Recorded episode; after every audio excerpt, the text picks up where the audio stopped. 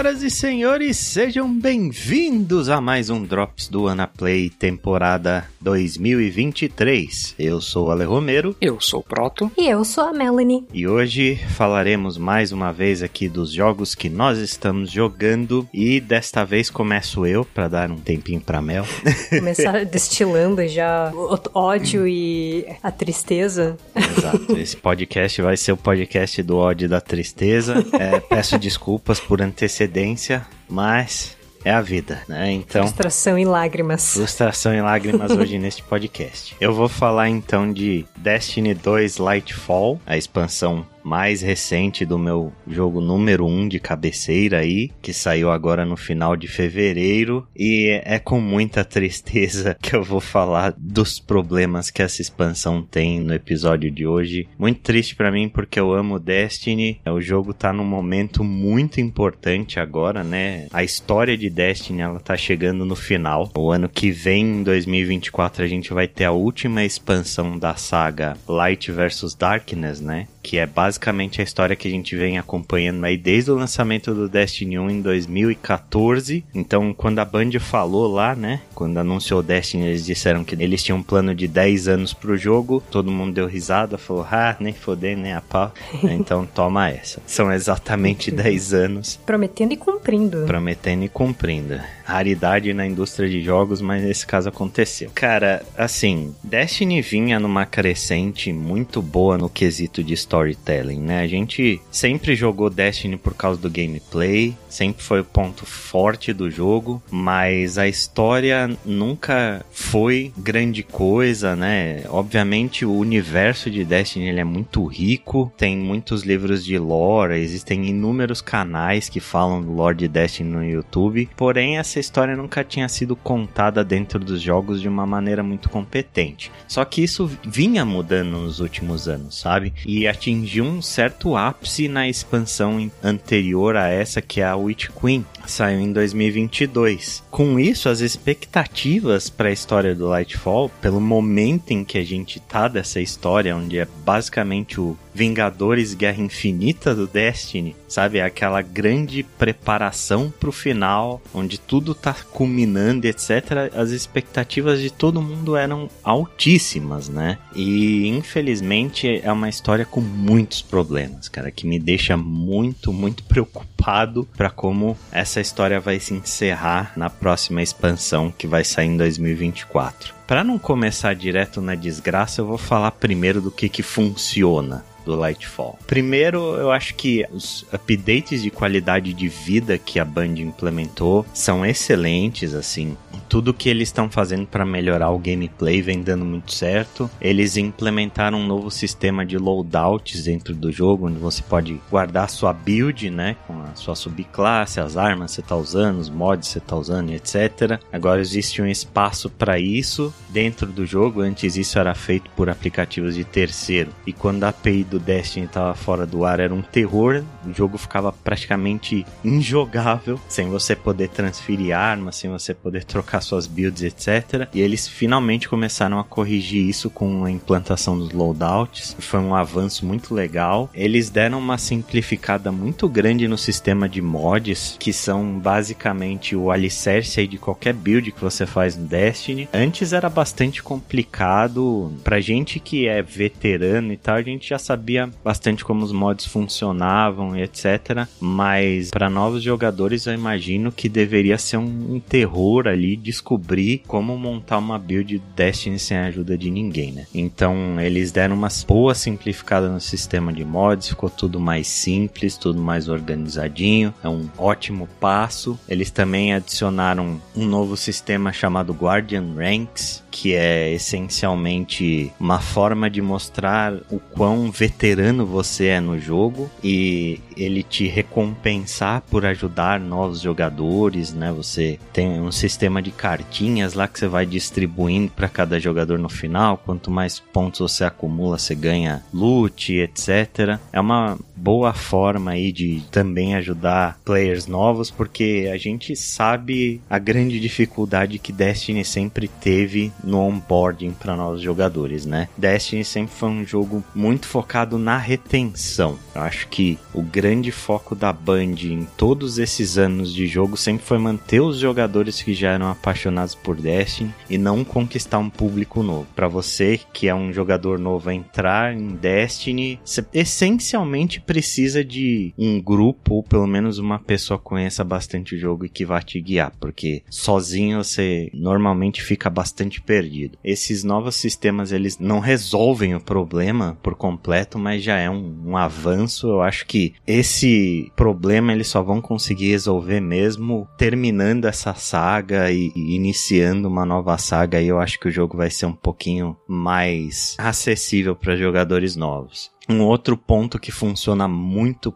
bem também é a nova subclasse que eles adicionaram, que é Strand. É uma subclasse bastante criativa e muito diferente do resto das coisas que a gente tem no jogo. É, as subclasses de Destiny elas sempre foram muito básicas, baseadas em elementos, né? Tipo, você tem a subclasse de fogo, você tem a subclasse de eletricidade, a mesma subclasse que eles adicionaram no Beyond Light, que é Stasis, é gelo, sabe? Não foge muito desse sistema elemental. E Strange não. Strange é uma subclasse baseada em cordas de energia. É uma coisa bem criativa, assim. Você tem um grapple que você consegue se pendurar no ar e usar como momentum de movimentação. Você tem umas granadas que você joga no inimigo e eles ficam presos pelas mãos e pelos pés no alto, assim como se eles estivessem amarrados. Você tem uns debuffs que você dá no cara jogando cordas nele. É bastante criativo. Eu acho que eu nunca vi vi nada parecido em Destiny como essa subclasse. Foi um acerto, é, é super divertido de jogar. Você é muito mais criativo do que eles adicionarem uma coisa como veneno, por exemplo, que era o que todo mundo apostava que a subclasse nova seria, sabe? E o lado bom é basicamente isso. Agora a gente entra no grande problema dessa expansão, que é a história, né? Num resumo bem resumido de como a gente chegou até aqui, existia um evento há muitos anos atrás no universo Destiny chamado Colapso né, que foi quando a humanidade ela estava numa era de ouro, né? Eles tinham descoberto o Traveler lá na superfície de Marte, tinham trazido o Traveler para a Terra, todo mundo ganhou poder, a humanidade ficou extremamente poderosa, começou a avançar pra caralho em tecnologia, expandiu pelo universo e o cacete estava vivendo uma era maravilhosa. Só que aí o universo foi invadido pelo Darkness, né? Que é basicamente uma força oposta do Traveler, que a gente não sabia quem estava por trás atrás, aí a gente descobriu na última expansão que era uma entidade chamada Witness, que inclusive tem um design bem legal, assim, é um bichinho meio alienígena, que usa um sobretudo cobrindo metade do rosto, e o cabelo dele é tipo uma fumaça que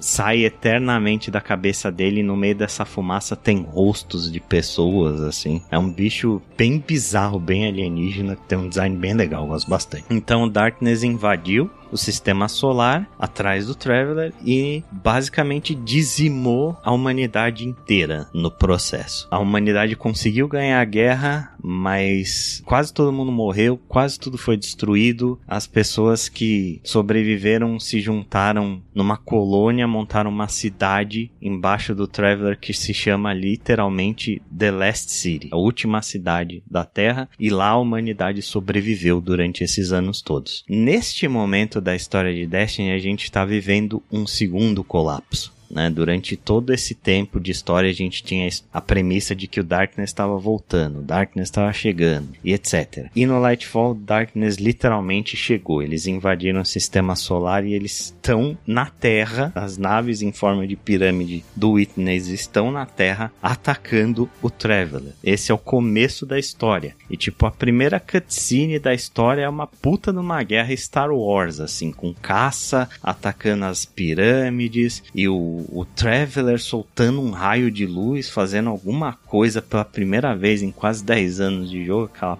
porra daquela bola de luz inútil. E com esse começo você fica extremamente empolgado, né? Você acha que você vai fazer parte dessa guerra. Mas é, logo depois desses primeiros acontecimentos, você é enviado para Netuno, porque nos eventos da história que aconteceram no final do ano passado, você descobre que existe um artefato em Netuno chamado The Veil, né, o véu, e esse artefato é a chave para derrotar o Witness. Então, tipo, no meio dessa bagunça toda, o Witness descobre a localização do Veil e ele manda o, o discípulo dele, né, que é o Kalos, para Netuno para destruir o Veil. E você, o protagonista, é enviado atrás para impedir esse evento de acontecer. Esse já é o primeiro problema da história a guerra, ela tá acontecendo na Terra. Literalmente você tem o principal vilão da franquia atacando o planeta. A Terra tá sob ataque e o Traveler tá sob ataque. E você é enviado pro outro lado da galáxia para fazer alguma coisa, sabe? Parece tipo uma side quest. Nossa, sentimentos Mass Effect 3.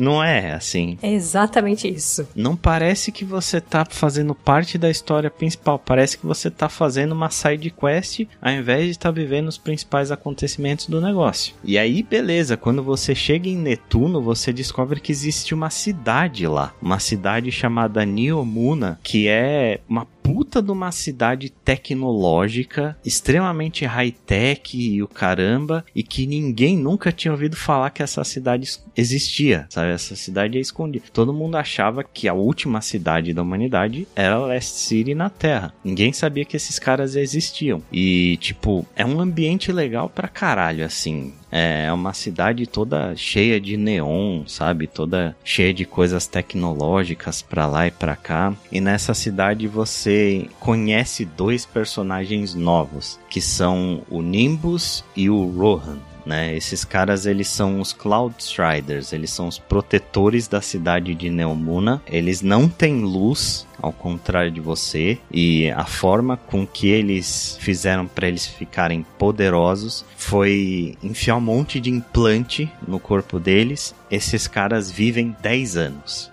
Tipo, esse é o custo do, dos implantes que eles fizeram para ter os poderes que eles têm. E aí você fala, tipo, pô, uma cidade, né, super tecnológica, deve ser um ambiente interessante, deve estar tá cheio de gente andando pela cidade, o caramba. E a porra da cidade é completamente vazia, cara. Não tem uma pessoa na cidade e a desculpa que eles dão no plot é que tipo as pessoas fizeram um upload da consciência delas para uma rede chamada Cloud Ark que é basicamente o metaverso, sabe? Os caras Meu Deus do metaverso. céu, que morte horrível! Que morte horrível.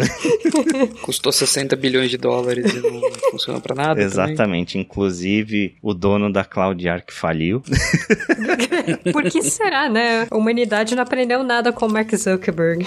É, é um absurdo. 200 anos depois a humanidade não aprende nada, tá louco. E é meio triste, assim, tipo, embora seja um skybox bonito, né? Tem um design bonito a cidade, ela parece extremamente vazia por conta disso. Tem até que uma densidade de inimigos legal, né? Você vê as forças do Kalos invadindo lá, então você tem Cabal para todo canto. Os Vex, que são uma das forças mais malignas do universo, sentiram que a merda tava acontecendo e resolveram invadir também, etc. Então você tem uma densidade de inimigos bacana bacana, pelo menos, mas mesmo assim a, é meio estranho por não ter ninguém na cidade, sabe? Uma cidade tão le legal assim e tão cheia de tecnologia ser tão vazia. E esses dois personagens, cara, o Rohan e o Nimbus, eles são tão mal escritos, mas tão mal escritos, e eles são essencialmente o foco da história. Você não interage com os personagens que você interagiu durante 10 anos de Destiny. Tirando o Osiris, que é o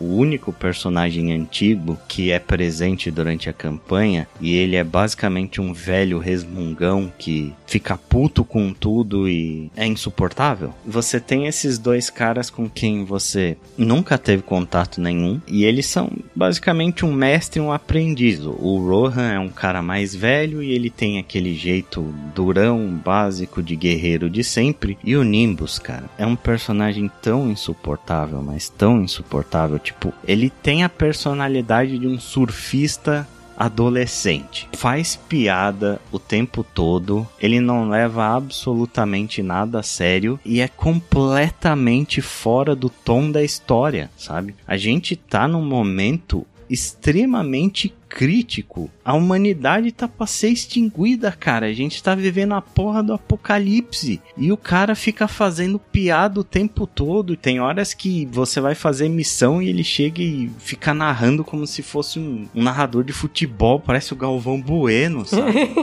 é insuportável. Como versão de demonstração do Galvão. É, o cara chega, ah, e o prêmio vai para o Guardião. Pelo hum. amor de Deus, sabe? É insuportável insuportável. Além disso tudo, a história tem um foco enorme em como você consegue os poderes da subclasse nova, né, de Strange. Strange é uma força que existe em Netuno que meio que ninguém sabe de onde vem, você só enxerga aquilo e você começa a usar esses poderes do nada e sem brincadeira, mais da metade da campanha é você aprendendo a usar a porra da subclasse, cara. Tem literalmente um treininho rock balboa no meio, do Osiris sendo seu coach e você ali tentando manipular os poderes e tentando aprender a controlar Strange, assim, é. Isso tira um tempo tão grande de uma campanha que já é curta, que já tem, sei lá, tipo 8 horas. Isso tira muitas horas que poderiam ser utilizadas para ter desenvolvido melhor os personagens como o Rohan e o Nimbus, por exemplo, poderiam ter explicado muito muita coisa, poderia ter feito tudo soar de uma forma mais natural, sabe? Todo esse treinamento de Strange eles poderiam ter jogado pro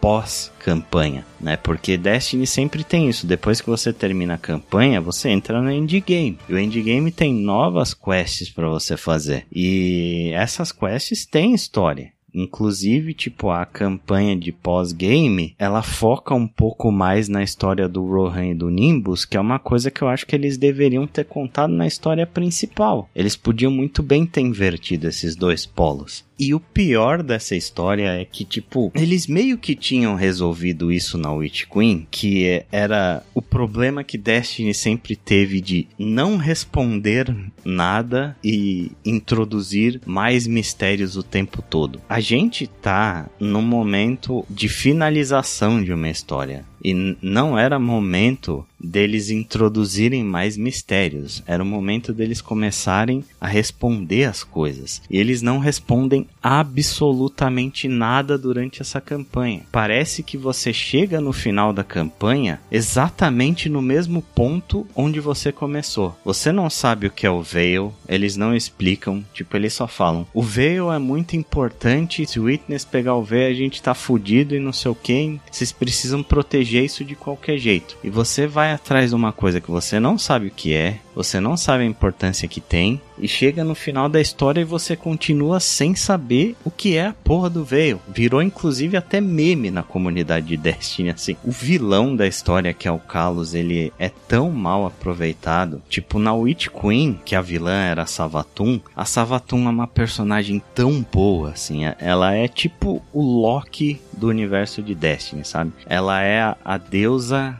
da discórdia. A Witch Queen tem um plot em que, de alguma forma, a Savathun e a Hive conseguem a luz e você imagina que ela tenha roubado a luz de alguma forma e não sei o que. Tipo, todos os mistérios que ela vai introduzindo durante a campanha, a forma com que ela vai te enganando e a, as reviravoltas de quando você descobre exatamente como ela conseguiu a luz são tão foda, é tão bem escrito e tipo, nessa essa história é tudo justamente o contrário. Eles não explicam nada, é, você termina a história sabendo menos do que você começou. O final é extremamente bizarro, existe um acontecimento muito impactante e os personagens é, reagem de uma forma tão esquisita, sabe? É tipo, você chega lá, acontece um negócio mega impactante no universo, você chega pro Zavala, o Zavala olha ele fala: Porra, que fita, hein? Você sabe? Você viu o que aconteceu? Que louco, né? e aí você chega na Ikora, a Ikora fala: Porra, que loucura, né, meu? Sabe o que, que parece? Parece filler de One Piece. É, tipo, é uma é- história que existe porque precisa fazer volume, precisa dar conteúdo novo, mas não pode mudar o status quo da história atual, sabe? Pois Você é. quer dizer qualquer episódio de Star Trek da primeira temporada?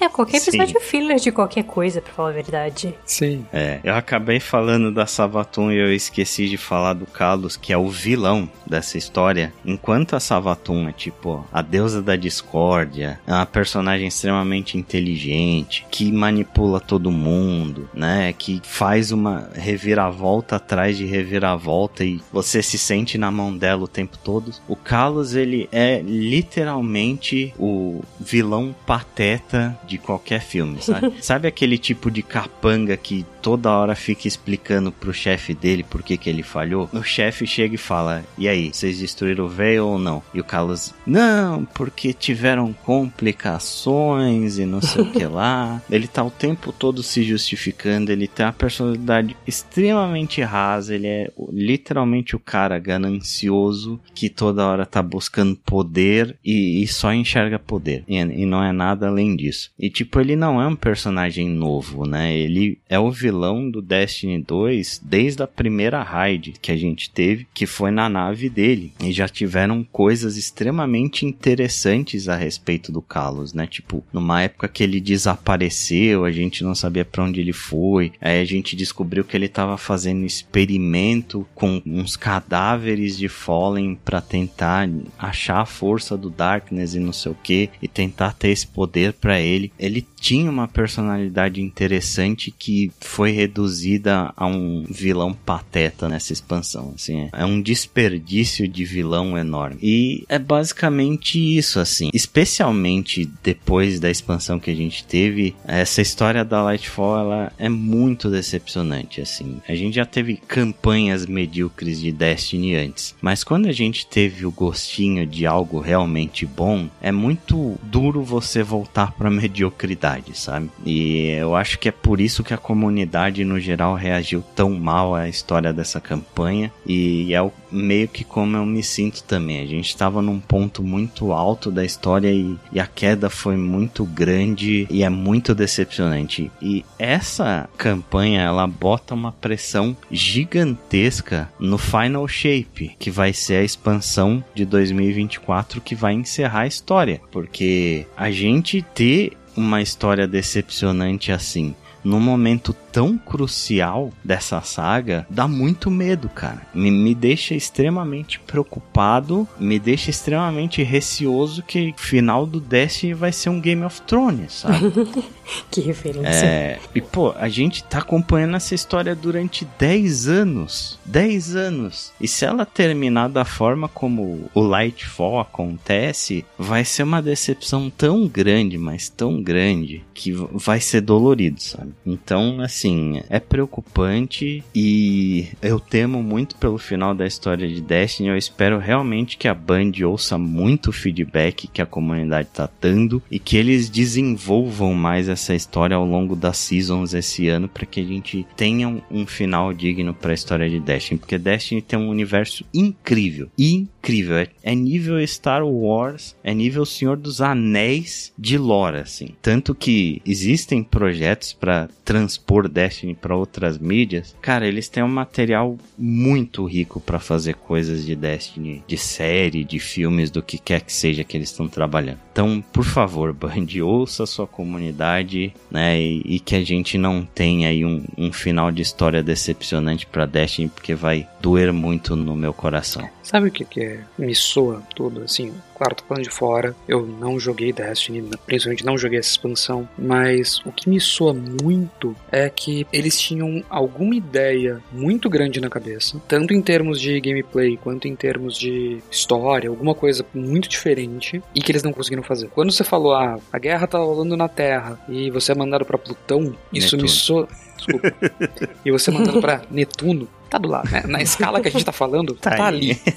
Isso me soa muito. Putz, a gente queria fazer um esquema batalha massiva pela primeira vez, fazer um mapa em que ia ter 150 inimigos, fazer com AI para eles colaborarem com o seu exército mesmo, blá blá blá. E daí simplesmente não rolou e eles tiveram que ir pro plano B aos 40 do segundo tempo, manja. É, eu não sei se é exatamente isso ou se essa expansão não deveria ter existido a princípio, sabe? Tem meio que cara de filler, assim. É, eu não tô falando que é, eu só tô falando que, tipo, me soa muito, a gente tentou fazer uma coisa, mas daí não saiu como a gente queria. O que eu sinto mais é que foi filler, assim, que a história deveria ter avançado da Witch Queen direto pro Final Shape, essa expansão não existia, e aí eles tiveram que enfiar alguma coisa no meio. E foi isso. Mas a Bungie tem um plano de Destiny há 10 anos. Então, uhum. a pegada fica, ok, eles não descobriram isso agora. Eles podiam ter feito uma, é. uma expansão com uma side quest ou pegando uma outra, fazendo uma side quest de verdade, fazendo tipo, pegando outros personagens e contando a história de outro ângulo, contando em vez de falar, não, a guerra tá acontecendo na Terra e você tá sendo enviado para Netuno para ver essa outra cidade aqui que tá todo mundo, não, podia ter contado alguma coisa do tipo, beleza, a guerra tá rolando na Terra e a gente vai contar uma história de guardiões que estão no cinturão de asteroides que tem entre a Terra e. Não é entre a Terra e Marte, entre Marte e o próximo planeta, para vocês segurarem a primeira onda ou alguma coisa do tipo, manja. Você poderia ter contado uma história que é literalmente um meio passo. Uhum. Ou que é uma história que é relativa. Me, meio que o segundo filme de qualquer trilogia de Star Wars, que a história anda pouquíssimo, uhum. mas você tem muito efeito especial e é muito bonito.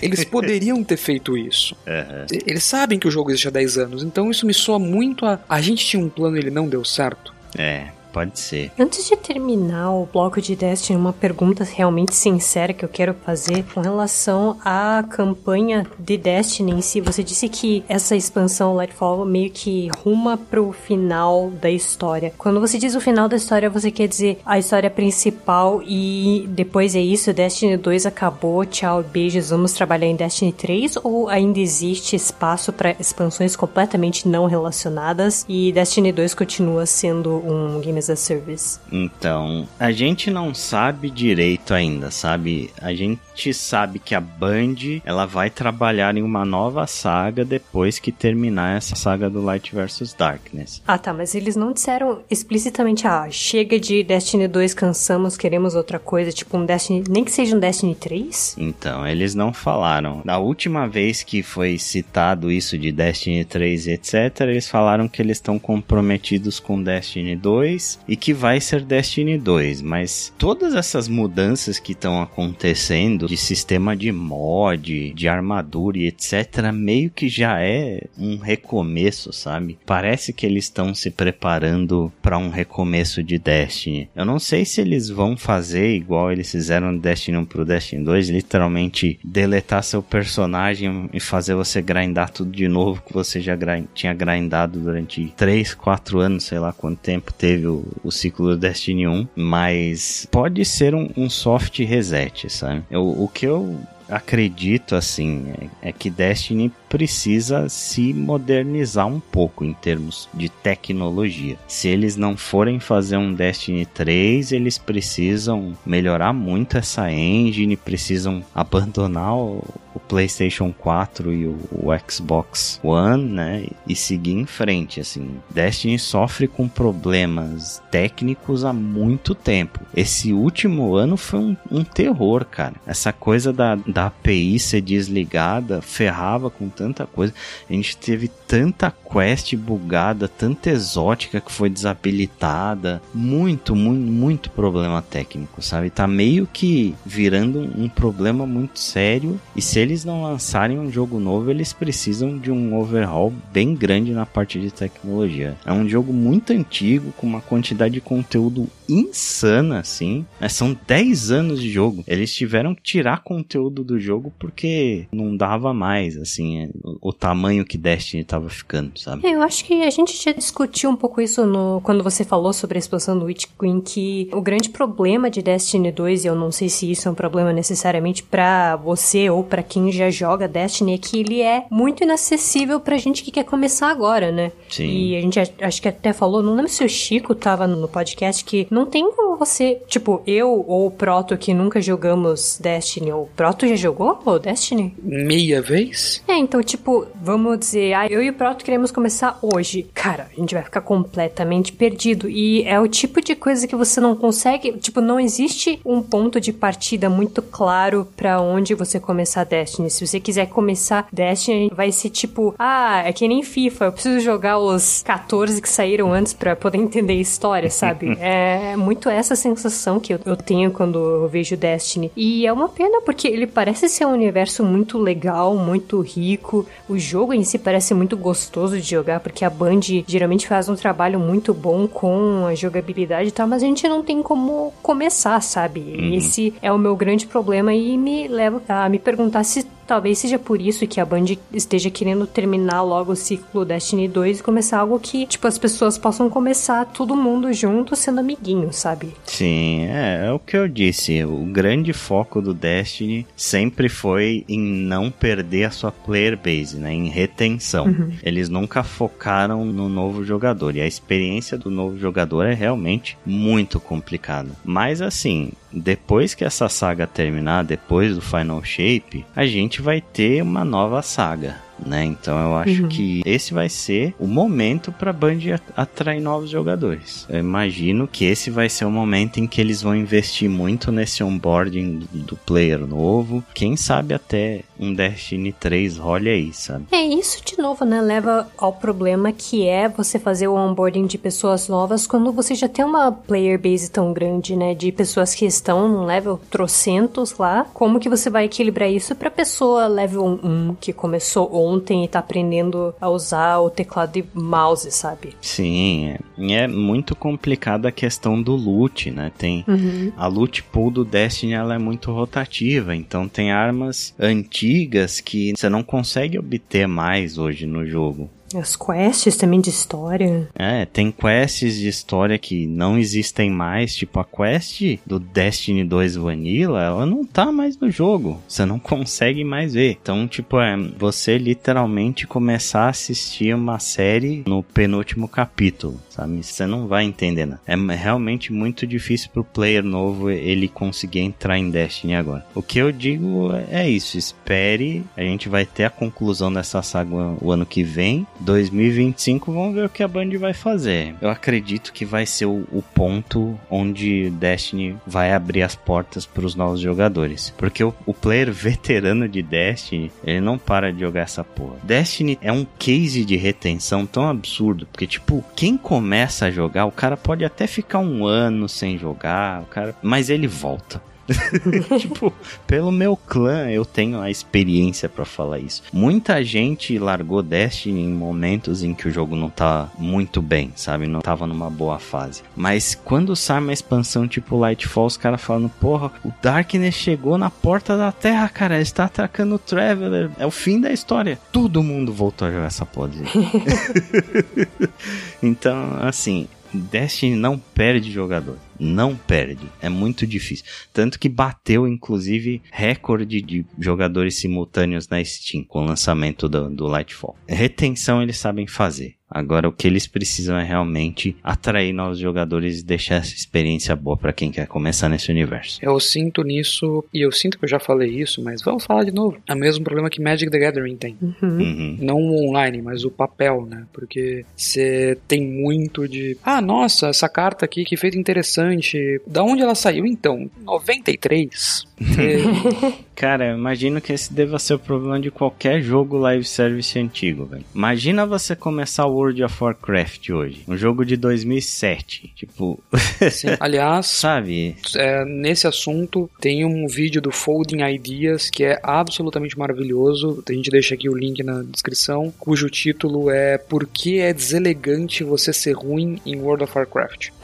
deselegante. É, Why it's bad manners to suck at Warcraft. Esse é o nome do vídeo. Mas enfim, se vocês quiserem saber a história de Destiny, o Evase lançou um vídeo de 4 horas e meia contando Meu toda a Deus. história do começo até o Lightfall. Eu vou deixar na descrição do post. E eu aposto que o nome do vídeo é alguma coisa do tipo Uma breve história. Por que quer dizer elegante você não saber a história de Destiny? Mas é isso. Destiny 2 Lightfall. Nos vemos no ano que vem aí quando eu falar do Final Shape, a expansão final da saga.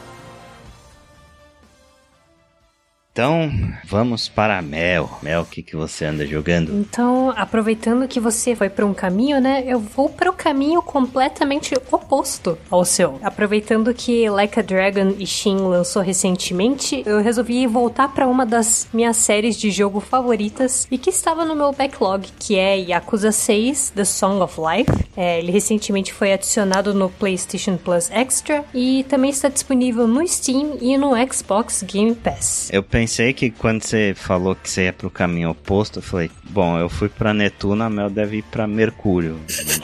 Isso, eu vou pro Sol, né? Vai- Direto pro Sol. Vai pro Sol. Mas o Yakuza 6, ele era o único Yakuza numerado que eu não tinha zerado antes, porque eu não tinha um PlayStation 4. Então, agora eu finalmente posso me gabar de ter zerado todos os Yakuza numerados da série. Yay! Oi. Então, falando um pouco da história do jogo, né? Yakuza 6 é uma sequência direta de Yakuza 5. E quando eu digo direta, é direta mesmo. Tipo, ele começa assim que a cena final de Yakuza 5 termina. E se alguém perguntar se precisa ter jogado a série inteira antes de ir pro 6, eu vou dizer, depende do quanto você se importa com os personagens, né? Que eu sinto que cada jogo da série tem uma história bem contida nela mesma e todo jogo tem uma opção para recapitular os eventos dos jogos anteriores para você não ficar completamente perdido na história. E eu acho que você aproveita melhor a história do 6 se você já jogou todos os outros antes. Mas, dito isso, dá pra encarar a história sem ter zerado os jogos anteriores, sim. E então, de qualquer maneira, Yakuza 6 começa depois dos eventos de Yakuza 5, em que o Kiryu começa direto no hospital e vários membros do clã Tojo são presos por conta de algumas coisas que aconteceram no jogo anterior, né? Incluindo o próprio Kiryu. Então, o Kiryu vai pra prisão, ele fica lá por três anos. Quando ele finalmente consegue sair da prisão e volta pra Okinawa pra cuidar do orfanato, ele descobre que a Haruka voltou sozinha pra Kamurochi durante todo esse tempo. E ele acha que ela voltou por causa dele. E ele vai pra Kamurochi pra ver o que, que aconteceu. E quando ele chega em Kamurochi, a cidade está em chamas, está de cabeça pra baixo. Tem uma guerra doida acontecendo entre as máfias japonesa, chinesa e coreana. Tem vários aliados dele que simplesmente desapareceram e ele descobre que a Haruka está no hospital em coma porque alguém a atropelou e fugiu da cena do crime. Meu Deus, que desgraça. Calma que não acabou ainda. Porque como se não bastasse isso, o Kiryu descobre que durante esses três anos que ele esteve fora, que ele esteve na prisão, ela teve um filho e esse filho está prestes a ir para um orfanato. Então, é, sabe é, aquele gif do Community, o cara chega com a pizza e daí o apartamento tá pegando fogo, tem uma pessoa morta no chão?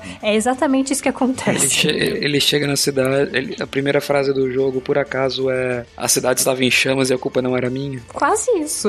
Não, e literalmente em chamas, mas enfim, eu vou deixar isso pra quem for ver o trailer do jogo. Eu acho que tem a cena da cidade em chamas. É, não, isso não é chamada de cidade alerta, tá?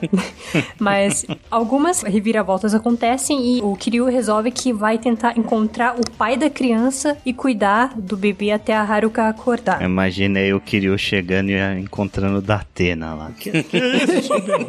É exatamente isso que acontece, Ale. Parabéns. Eu quero imagens. Quero imagens. Imagens. Amurocho. E a trama começa aí. Então, em termos de história, acho que nem tem muito o que comentar, porque ela é essencialmente a estrela do jogo, né? Tanto que eu zerei esse jogo em live. Pra quem acompanhou a live do jogo, eu praticamente só joguei a história principal, sem pular cutscenes, e deu mais de 20 horas de história. O que pode parecer muita coisa, mas é bem padrão pra um jogo da série Yakuza. Yakuza. Então, tipo, se o jogo tem menos que isso, alguma coisa tá errada. E o Proto já falou isso de Yakuza Kiwami, mas eu acho que é válido para quase todo jogo numerado da série, né? Que a história é sempre um banquete para quem gosta de história de máfia. O Yakuza 6 saiu em 2016 no Japão e ainda hoje ela parece muito contemporânea na maneira como ela trata assuntos como a imigração, como a transição de gerações, tipo, a como a nova geração da máfia está substituindo a velha geração e como isso impacta a maneira e os níveis de como o crime organizado funciona, sabe? Uhum. Eu acho que cada jogo da série daria um podcast inteiro só sobre esses assuntos, porque todos eles têm muita coisa a ser discutida, mas pelo bem da duração do Drops, eu tô tentando passar, tipo, o fio do jogo em linhas gerais. Mas quem já conhece a série sabe que se você começa a jogar Yakuza, você vai ter muito tempo para conhecer personagens, para entender o papel que eles têm no plot e qual a consequência do envolvimento deles, né? E Yakuza 6 não é diferente. E a grande questão do jogo é como o fato da Haruka ter um filho vai culminar em como pode ser o desfecho do conflito entre as máfias, né? E ver como o plot se desenvolve ao redor disso é muito incrível. E no meio de todas essas coisas existem muitos momentos de humor no jogo, porque se é uma coisa que pode ser dita de todos os jogos da série Yakuza é que eles sabem como equilibrar momentos sérios e momentos engraçados. Então, não é o tipo de história que enjoa por estar sempre no mesmo humor, sabe? Então, hum. ele é, nesses aspectos ele é essencialmente o oposto do Destiny 2 e onde ele vai ser o oposto também ao Destiny 2 é infelizmente onde esse jogo caiu para mim no quesito de jogabilidade. Então, isso é um problema que eu já tive com o Yakuza 5, mas o 6 foi feito em uma engine diferente dos jogos anteriores. Então, dá para sentir que ele tava tentando fazer alguma coisa diferente, né? Ele tem várias pequenas melhorias, tipo, agora ele salva automaticamente, que Uau. coisa que incrível, né? 2016, pleno 2016, e agora o jogo tem autosave. Caramba. Que é uma coisa que é padrão para grande parte dos jogos do PlayStation 3. Que conceito. Que conceito, né? Mas que por algum motivo em todos os Yakuza anteriores se tinha que encontrar um save point e salvar manualmente. Então, o Yakuza 6 finalmente tem autosave. É, graficamente ele é mais bonito, ele é um pouco mais realista. Isso fica bem pronunciado pelas texturas do jogo. O tempo de loading entre as áreas é bem menor. Então, quem lembra dos jogos anteriores, é sempre que você entrava em uma loja tinha um tempo de loading e agora você pode entrar e sair das lojas como se tudo fosse uma única área que carrega uma vez antes do jogo começar, sabe? Uhum. Então, tudo muito legal, tudo muito ótimo, muito bonito. Só que o sistema de combate parece que foi completamente deixado de lado no processo. Essa engine nova mudou a maneira como o hit system funciona de um jeito que simplesmente não ficou bom. E só para nível de comparação, nos jogos anteriores você tinha uma barra de hit, né, que permite que você execute golpes especiais durante combate e essencialmente sempre que você atingia condições específicas durante a luta, aparecia um prompt na tela que permitia que você executasse um golpe especial, tipo um QTE. Então, em Yakuza 6 isso mudou bastante, então ao invés de ter uma barra de hit, você tem indicadores que vão se enchendo conforme você bate nos inimigos, só que para executar grande parte dos especiais que você destrava com os pontos de experiência, você precisa entrar em hit mode, que você ativa quando você está com os indicadores cheios. Tipo, você é, aperta o botão manualmente, entra em hit mode e só aí você pode usar os especiais. O problema disso é que o hit mode ele gasta seus indicadores de hit com o tempo. Então, se você ficar muito tempo sem bater nos oponentes, sem fazer um combo, você vai perdendo parte do seu hit. E não só isso, quando você usa os seus especiais em combate, você também perde parte do seu hit. Ou seja, você gasta o dobro do hit para conseguir fazer qualquer coisa durante os combates, né? Que é uma coisa estranha nos Yakuza anteriores, ele meio que, entre aspas, era gratuito, né? Você, a partir do momento em que você tem uma certa quantidade de hit na sua barra, você pode executar qualquer comando que aparece. O problema de Yakuza 6 é que, do jeito que ele foi implementado, isso deixa o combate muito lerdo, porque muito da luta acaba sendo você tentando encher a sua barra de hit, o que você vai gastar nos primeiros 5 segundos fazendo literalmente nada. Então, o que eu acabei fazendo durante o jogo inteiro foi spamar o mesmo combo em literalmente todas as lutas, porque essa era a maneira mais rápida de acabar a luta. Hum. E quando, tipo, esse sistema de combate é o principal elemento do jogo, cara, isso é um problema. Sim. Tipo, imagine ter que terminar dezenas de lutas usando exatamente o mesmo combo. God of War, PlayStation 1. Quadrado, quadrado, triângulo. Nossa, Play... não queria falar nada. PlayStation mas 2. esse é o combo que eu usei. esse é o combo. Esse é o combo que eu usei a coisa 6. quadrado, quadrado, triângulo. Quadrado, quadrado, triângulo. O clássico. E outra coisa que acabou sendo um regresso é o sistema de level up do Kiryu porque é, você tem vários tipos de pontos que você pode usar para evoluir atributos do personagem, bem ao estilo de RPG mesmo, tipo força, destreza, HP, carisma, etc. E esses pontos você consegue ou fazendo side quests, ou comendo coisas diferentes em restaurantes, ou passando por certos eventos de história mesmo. E de novo, muito legal, muito bacana. Mas, cara, os atributos que você faz level up não mudam absolutamente nada no moveset do personagem. E essa foi a parte que me fez detestar o combate. Porque nos jogos anteriores você sentia a mudança no moveset do personagem. Tipo, ah, se você investe seus pontos de experiência em esquiva, a esquiva fica visivelmente muito mais eficiente. É, se você investir em parry, o parry tinha um tempo de tolerância muito claro. Se você investir em defesa, quando você bloqueava um golpe, você ficava praticamente intocável. É, isso acabou sendo substituído pelas stanças diferentes no, nos Kiwami, né?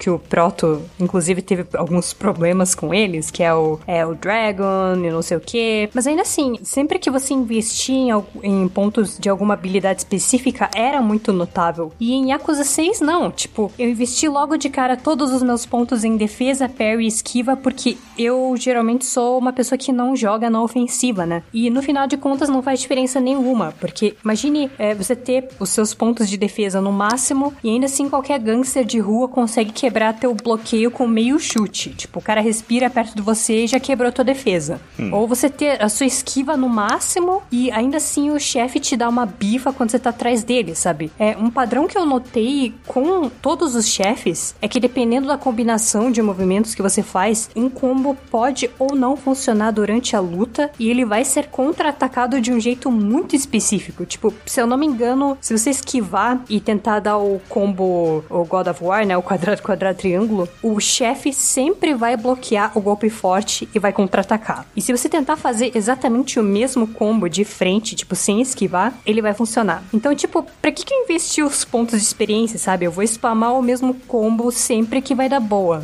Hum. Outra coisa que me irritou nesse jogo ainda faz parte dessa crítica que eu tenho com a mudança de engine, né? Porque em vários momentos do jogo, você vai ter um parceiro para lutar ao seu lado. Tipo, você não escolhe esse parceiro e ele vai sempre ser quem estiver interagindo com o Kyo na história. Até aí tudo bem. Você pensar, ah, o jogo deve estar testando um sistema de IA para múltiplos aliados, né? O problema é que você ter mais personagens lutando ao seu lado também implica que você vai lutar contra três vezes mais inimigos simultaneamente. Oh, e eu acho que muita gente concorda comigo que o combate de Yakuza é legal quando a luta é um contra um. Uhum. Tipo, que é a marca registrada da série, né? Então, quando você fala dos jogos de Yakuza, você praticamente praticamente tá esperando o momento em que os dois personagens vão lutar até a morte sem camisa no topo da Millennium Tower e vai ser uma luta épica e o inimigo vai ter 5 mil barras de HP e o Kiryu vai dar o golpe final que vai ser em QTE. Em Yakuza 6, isso meio que parece ter se perdido, né? Tipo, é sempre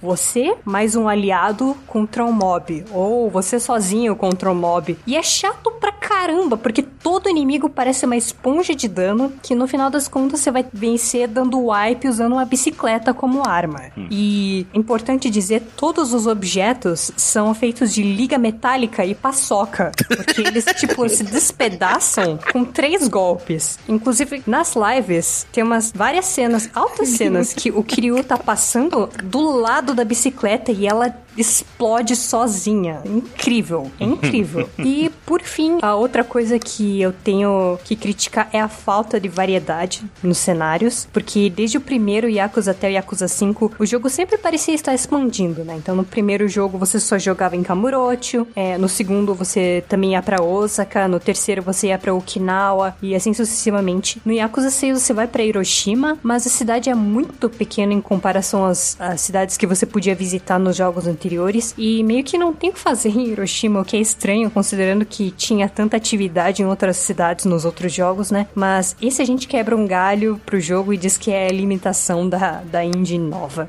Tudo que você descreveu, honestamente, soa como eles estão descobrindo a engine, porque o Yakuza 6 foi a primeira vez que eles usaram a Dragon Engine, né? Sim. Que depois eles usaram para fazer o Kiwami, que eles usaram os dois Kiwami que eles usaram pra fazer o 8, inclusive. Não foi que eles usaram pra fazer o Zero também? Ou o Zero foi antes? Eu nem não tô lembrado agora. Acho que o Zero foi antes. Eu acho que o Zero foi antes. E o Kiwami acho, Acho que, que o Zero também foi antes. foi antes. Porque ele saiu pro Vita, se eu não me engano, o Zero. O, o Yakuza 7 foi nessa engine, com certeza. Sim, eu não lembro se o Judgment também foi na like, engine. like a Dragon, né? Isso. Judgment também foi. É. E o Like a Dragon, o 8 também. Não, o 8 ainda O 8 não, saiu, né? Mas imagino É, que esteja. Desculpa, confundi os números, perdão. O Yakuza Like a Dragon é o 7. Sim. É, mas imagino que o 8 também, como é evolução natural do 7, esteja sendo feito sobre a mesma base, né?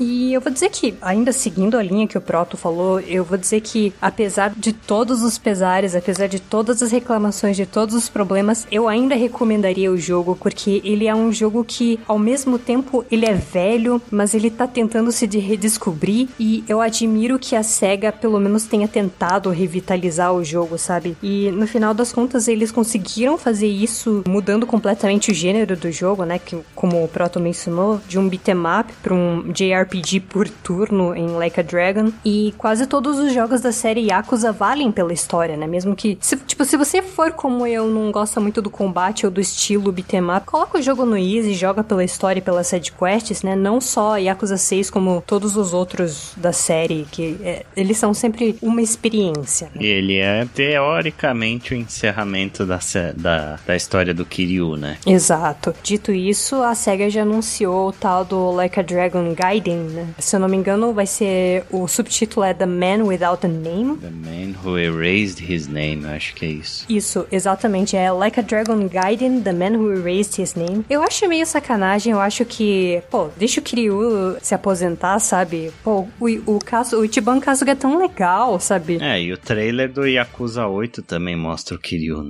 É, É, mostra o Ichiban e o Kiryu, os dois. é, cara, deixa o Kiryu em paz, sabe? Deixa ele se aposentar. O cara tá tentando ser civil desde Yakuza É, você 3, consegue sei lá. pensar num executivo falando, não, deixa, esse, deixa o seu personagem mais popular quieto? Os caras trouxeram o Luke Skywalker pra Mandalorian.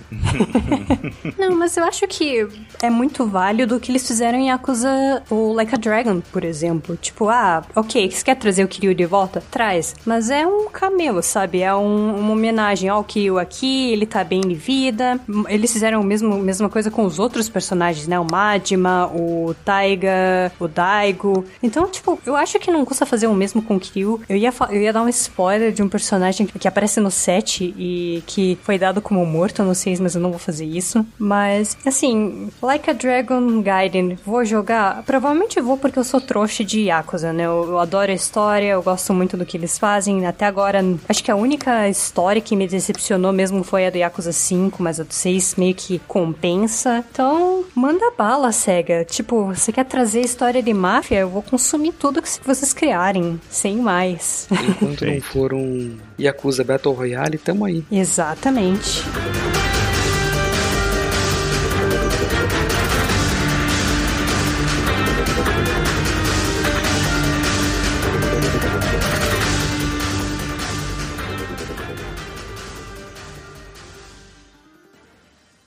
Então, para encerrar o nosso ódio, Proto, o que, que você anda jogando? Tempo fora, aparentemente. Não, com isso eu concordo 100%, cara. O jogo que você vai falar, eu olhei você falando que tava jogando isso, eu pensei, por quê? Sabe? Ah, e depois você reclama que só eu que jogo jogo ruim. Vai jogar paciência, vai jogar palitinho, sabe? Vai jogar Gotham Knights, que nem eu fiz. Vai jogar Gotham Knights, exato. Eu fui jogar Far Cry 5. Triste. Ok, tem. Acho que podemos encerrar por aqui, né? Cara, que merda de jogo. Por onde começar, né? É muito ruim, cara. Por onde começar?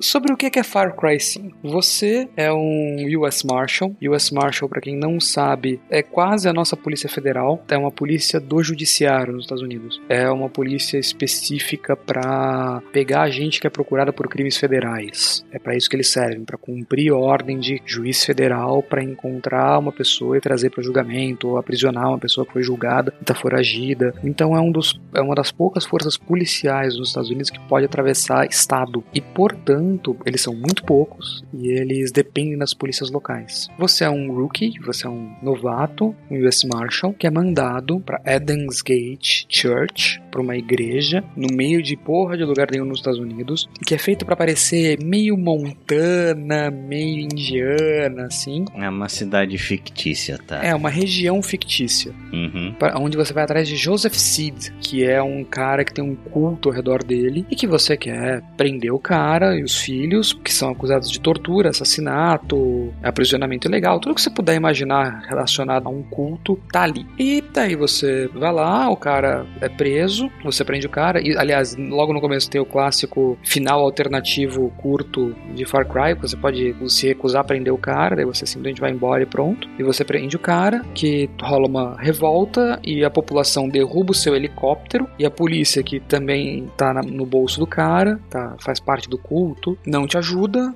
não fazem nada e você sobrevive com a ajuda de um daqueles prepper da vida que mora em bunker nos Estados Unidos, sabe? Uhum. Ele te ajuda e daí você tem que resgatar os seus amigos e ir atrás deles pra pegar os três filhos que são os três devotos do Joseph Seed, são os três herdeiros do Joseph Seed e daí você pode finalmente ir atrás do Joseph Seed. E daí Far Cry, você vai ter que chegar nos lugares, você vai ter que pegar 850 armas diferentes, chegar até as regiões, você não tem que subir em torres dessa vez, mas você tem que limpar áreas para transformá-las em base para onde você pode fazer fast travel, onde você vai conseguir recursos, liberar side quests. Continua sendo Ubisoft The Game. Ubisoft The Game. Nossa, total. É a mesma fórmula de todos os outros Far Crys. E vou dizer, Tirando o dois. vou dizer, não é ruim, tá? Até aqui não é ruim. A jogabilidade é legalzinha. Ah, tá, isso é a parte boa ainda. É, não, a, histó- a história é totalmente genérica, todos os inimigos são 100% genéricos, tem meia dúzia de inimigos reais, tem acho que 12 armas que você pode pegar no jogo inteiro. Isso não é a parte boa, mas isso é a parte aceitável do jogo. Até aí,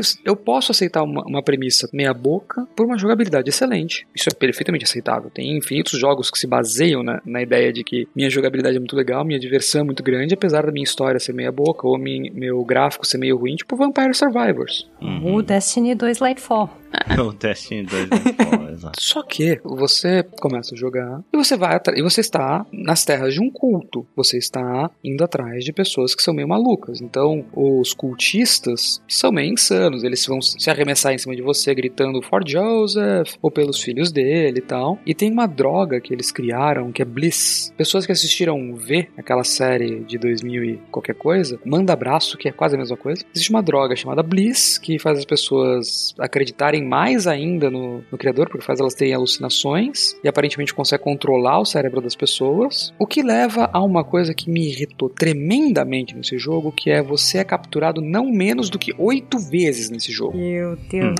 E você escapa de todas elas. Conforme você vai enfrentando os filhos do Joseph Seed, você vai ganhando cenas em que você fala com o Joseph Seed, fala com os filhos, eles explicam a motivação de que todos eles foram adotados porque eles eram abusados, eles estavam perdidos na sociedade e o Joseph salvou eles e blá blá blá. Aquele papinho de culto, sabe? Eu sou a vítima, Uhum. mas daí, como eu era vítima, eu decidi me tornar o agressor, porque é melhor ser o agressor do que a vítima. Aquela merda toda. Genérico pra caramba. E com direito a coisas que quebram o jogo de maneiras muito bizarras. Por exemplo, eu gosto muito de jogar com rifles de precisão e longa distância. Então, eu demorava 400 anos pra chegar em qualquer lugar, né? Quando eu fui pro território da filha do Joseph, que eu não lembro mais o nome dela, pra você ver como é uma, um personagem marcante, ela é a personagem que cria o Bliss, que literalmente colhe papoula pra fazer o Bliss. E ela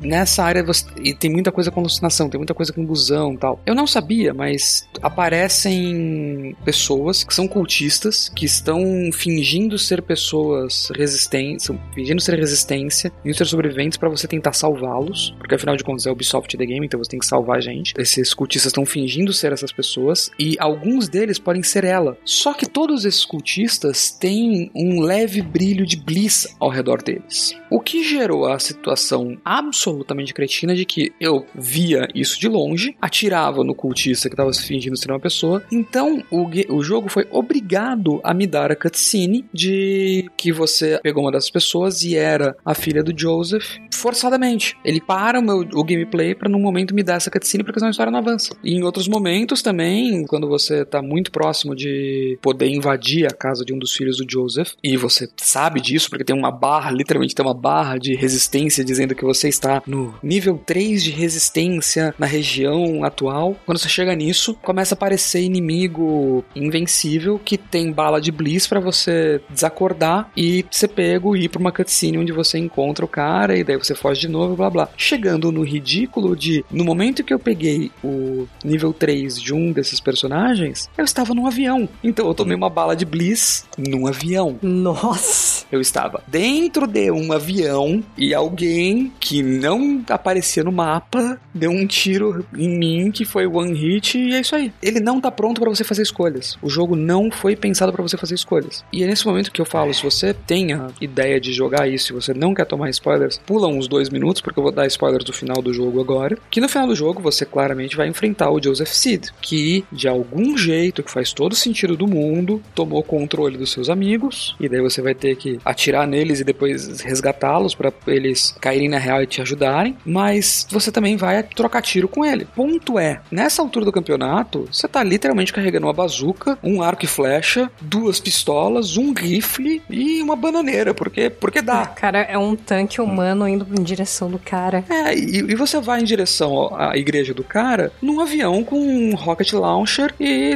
e munição. Eu não tô exagerando, tá? É, é isso, é isso. Metade É do, tipo Uncharted. Muito inimigo do jogo, inclusive os bosses, eu matava na Rocket Launcher, porque é o jeito mais eficiente de você matar um inimigo. Eu fui pra batalha final de foguete, mas é claro que rola uma foguete de avião armado com foguete e Rocket Launcher na mão. Mas é claro que rola uma cutscene pra você ter que descer do avião e você não pode bombardear a droga da igreja de madeira onde ele tá dentro, porque é o que faria mais sentido nessa altura do campeonato, já que você já matou mais de duas mil pessoas até agora. Irmão, uma mais, uma menos.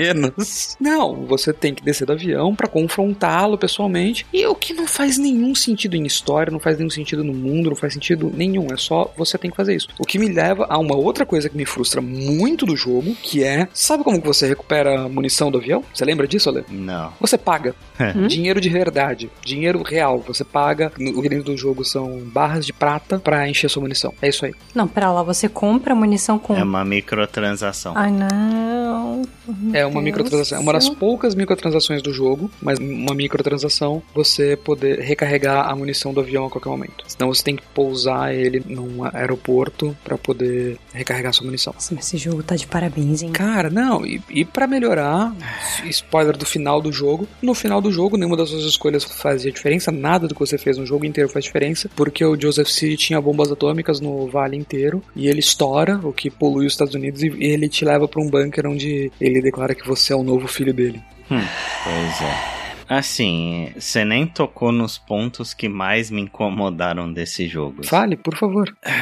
Cara, eu acho que o principal é que quando esse jogo foi anunciado, né? Quando a gente viu os primeiros trailers, Far Cry tava sempre naquela questão. Não só o Far Cry, mas como os jogos da Ubisoft estavam sendo muito criticados por sempre colocar países de terceiro mundo como vilões, né? Tipo Ghost Recon, que era Bolívia, o Far Cry 3, Ah, todos os Far Cry. Todos os Far Cry, que essencialmente é algum povo povo indígena ou, ou algo do gênero, pessoal do, do Nepal no, no Far Cry 4 e etc. Quando a gente viu o trailer de Far Cry 5, a gente falou, opa, os caras vão fazer uma crítica supremacista americano, né? A gente viu claramente aquele cenário do pessoal do interior dos Estados Unidos que é racista pra caralho, que é religioso pra caralho, e a gente falou, beleza, a Ubisoft finalmente vai ter coragem de mexer no vespeiro. E aí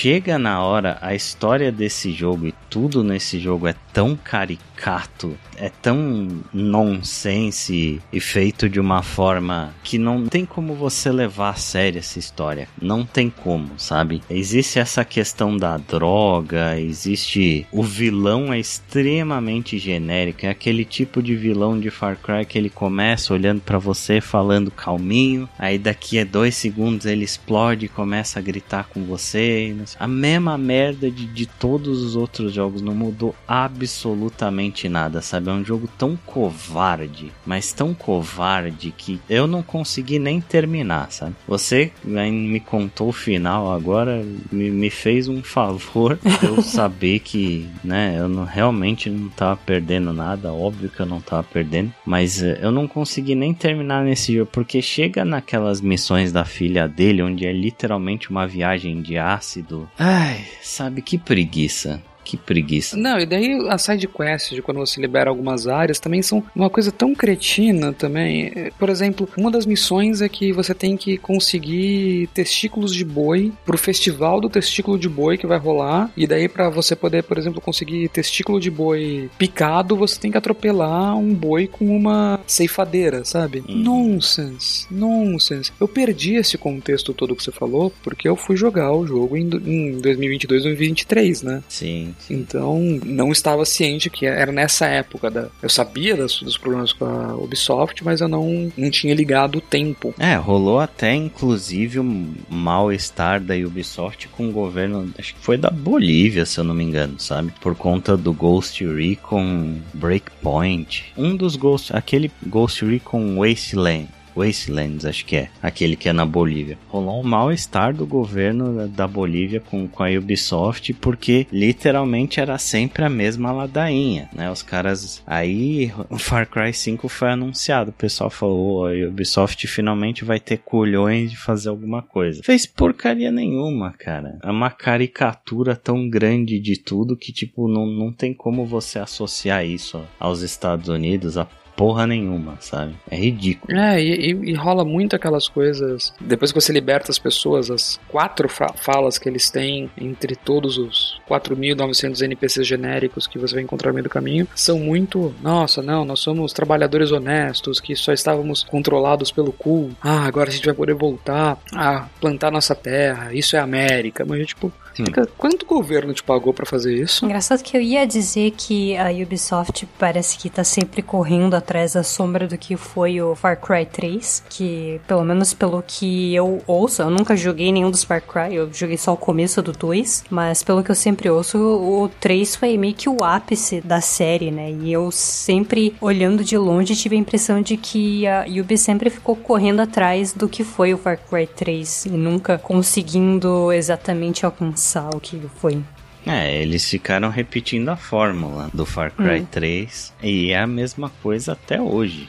o Far Cry 6 é, é igualzinho também. É, é o que coisa. eu escutei foi que o Pagami é exatamente uma cópia aguada do Vaz Montenegro e eu não sei que fim levou o 6, né? Na verdade, nem... quando o Proto falou do Far Cry 5, eu achei que ele tava falando do 6, na verdade. Eu fui pesquisar aqui e vi que, nossa, Far Cry já tem 6 jogos, que é, coisa! O 6 é o Giancarlo Expacito lá, Despacito.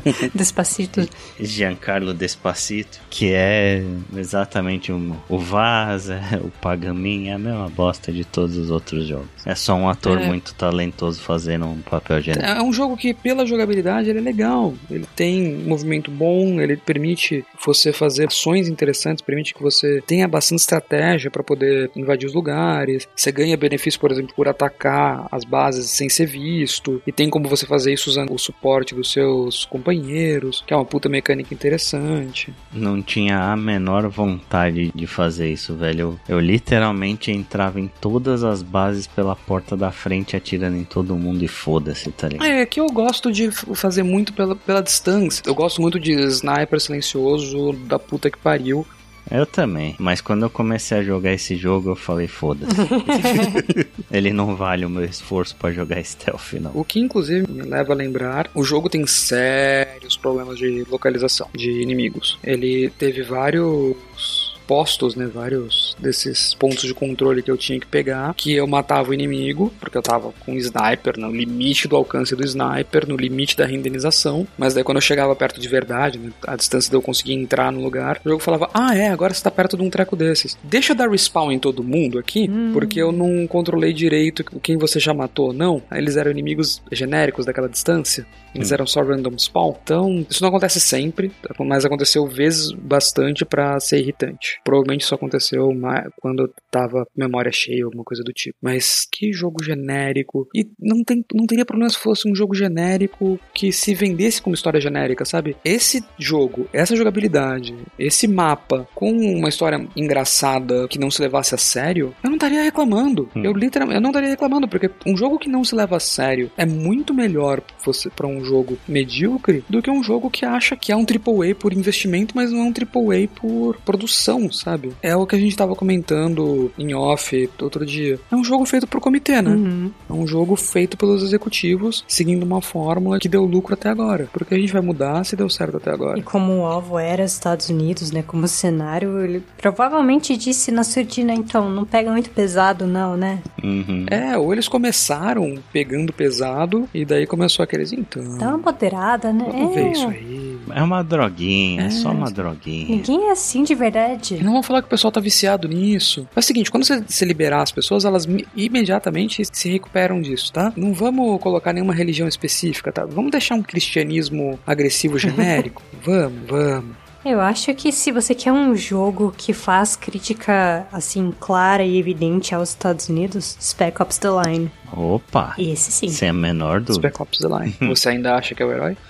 Já está se sentindo herói? Isso é, é tudo sua culpa. né? é, mas nesse caso, isso tudo não é minha culpa. Isso tudo é culpa da Ubisoft. Otário fui eu que paguei por, pelo jogo. É isso aí, eu que financio essa merda. Você Far Cry 7 é culpa sua, pronto. É. Quando ele sair. E ele for. Estão fazendo o Far Cry 7? Devem estar. Tá. Se não tiverem, vão começar a fazer agora porque você comprou e financiou essa. Não, pior é que eu comprei ele perto do lançamento, porque eu adoro críticas à religião. Eu adoro críticas religiosas. Eu adoro quando o pessoal põe o pé em calos religiosos. Mas você acha hum. mesmo, honestamente, que a Ubisoft faria isso? Que teria colhões para fazer isso? Hoje em dia. Cara, a gente tem que ter esperança, né? Alguém... Depois de Far Cry 5. É... Eu tenho que acreditar em alguma coisa. Nunca mais vou ter esperança de que a Ubisoft vai ter coragem de alguma coisa na vida. É, não. Se rolar um Far Cry 7, eu vou comprar ele com 80% de desconto na Steam 4 anos depois, manja. Espera ser no Game Pass. É, se tiver Game ah. Pass até lá. Ou, ou é. espera a Ubisoft ser comprada pela MiHoYo e o CEO ser o Jong. Meu Deus do céu. Não, daí se isso acontecer, para você recarregar a munição do avião, você vai ter que pagar dinheiro de verdade, daí você vai ganhar munição aleatória. Você vai ter que atirar no banner da munição. É. Ok, então a gente vai encerrando mais uma edição do Drops. Acesse o nosso site wanaplay.com.br. Lá você vai encontrar todos os podcasts lançados desta temporada de 2023 e das temporadas anteriores. Está tudo lá arquivadinho, separadinho, bonitinho. Siga a gente nas redes sociais também. A gente está lá no Twitter, no WannaPlayPod, no Facebook, facebook.com.br WannaPlayPod e no Instagram também, instagram.com.br WannaPlayPod. A Mel faz lives todos os dias também, na parte da noite, então aproveite e siga a gente lá no nosso canal da Twitch para acompanhar as lives dela. O endereço é twitch.tv barra WannaPlay Live. E se você quiser entrar em contato conosco, mandar um e-mail, você pode mandar no contato wanaplay.com.br ou deixar um comentário no post desse episódio, qualquer uma das nossas redes sociais, e a gente sempre lê tudo e interage da melhor maneira possível. Então, a gente se vê daqui a 15 dias. Um abraço para todo mundo e até a próxima. Até. Mais.